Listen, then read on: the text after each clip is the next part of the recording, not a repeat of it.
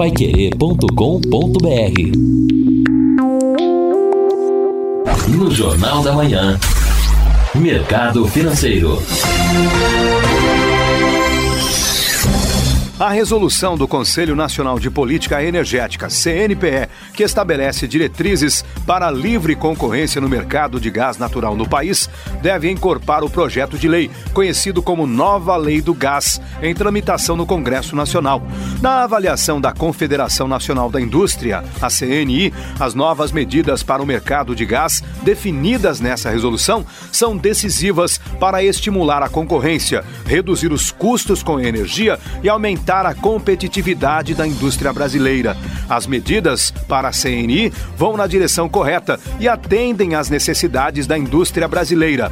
Esta avaliação é do presidente da Confederação, Robson Braga de Andrade. Para o presidente da CNI, a transição de um monopólio para o mercado concorrencial no setor representa uma oportunidade para a indústria. Ele considerou que novos investimentos privados na produção, processamento e transporte de gás natural devem aumentar a concorrência e a busca por preços mais baixos.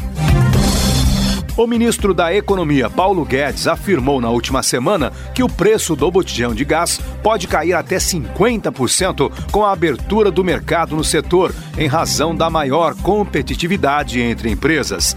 Na última segunda-feira, o Conselho Nacional de Política Energética aprovou resolução com as novas diretrizes, dando abertura ao mercado. Atualmente, a Petrobras detém o controle tanto de produção como da distribuição do gás no país.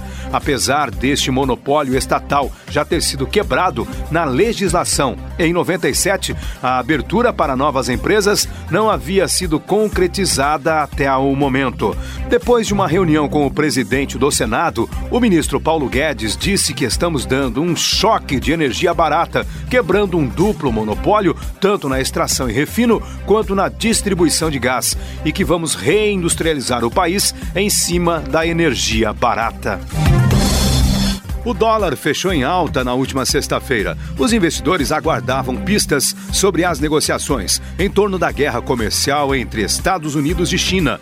Neste cenário, o dólar terminou o dia em alta de 0,18% e foi vendido a R$ 3,83. No semestre, a moeda norte-americana teve queda de 0,9% e no mês de junho de 2,17%, refletindo as expectativas sobre a aprovação da reforma da Previdência no Brasil e o corte de juros nos Estados Unidos. O Conselho Monetário Nacional, CMN, definiu a meta de inflação para 2022 em 3,5%, com tolerância de 1,5 ponto percentual para cima ou para baixo.